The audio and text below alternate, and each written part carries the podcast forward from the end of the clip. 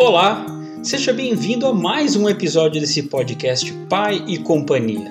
Eu sou Cris Mazola e hoje nós vamos falar do Dia dos Pais.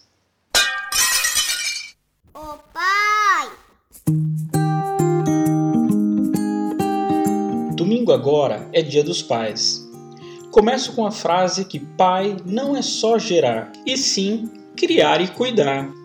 Então já estendo aqui o Dia dos Pais para todos os que têm o prazer de optar em criar seus filhos, sejam eles os biológicos ou os que quiseram ter, aos que não estão mais presentes fisicamente e para as mães que se desdobram para suprir a ausência de um pai.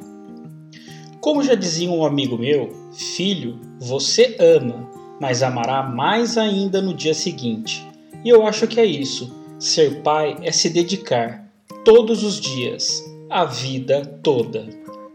Abrir mão de muitos sonhos, muitas metas, parar o trabalho para dar banho, se ausentar profissionalmente para estar presente na vida de alguém que você ama mais do que você.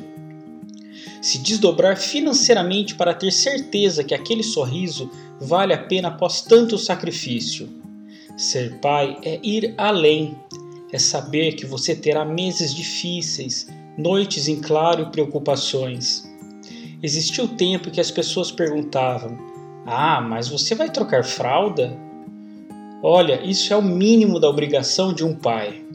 Como esse é o meu nono dia dos pais, eu acho que há oito anos tive pouquíssimas noites inteiras e posso afirmar que sempre valeu a pena.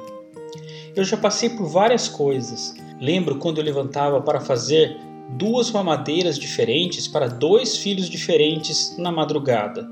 Isso significa que são tempos de aquecimento diferente e quantidade diferentes em cada mamadeira.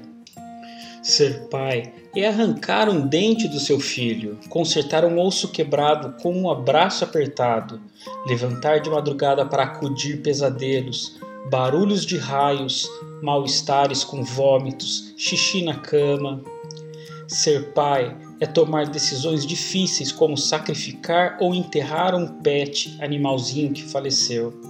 Ser pai é ser amigo. Ser pai é deixar ganhar, deixar ganhar, deixar ganhar, duelar e finalmente perder jogando com seu filho. Ser pai é ouvir a aula remota da escola antes para tentar explicar depois do jeitinho que você sabe que seu filho vai se motivar e aprender. Ser pai é olhar na mesa da janta quanta mistura tem e deixar de comer porque sabe que seu filho quer repetir. Ser pai é segurar o choro nos primeiros dias em deixar o seu filho na escola. Ser pai é dividir segredos e abraçar até seu filho reclamar é colocar lacinhos, tiaras, sentar em volta de várias Barbies tomando chá ou brincar de ir às compras com elas, o que inclui trocar, vestir, pentear bonecas e cavalinhos. É ler contos de princesas, conto de fadas com entonações que fazem mesmo os personagens serem mágicos. Ser pai é sofrer imensuravelmente com exames como hemograma.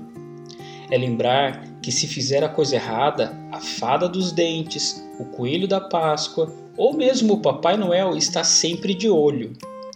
A gente sabe que é difícil, sabe que ficará noite sem dormir, mas se alguém fala, lê sobre isso, é diferente de vivenciar tudo isso.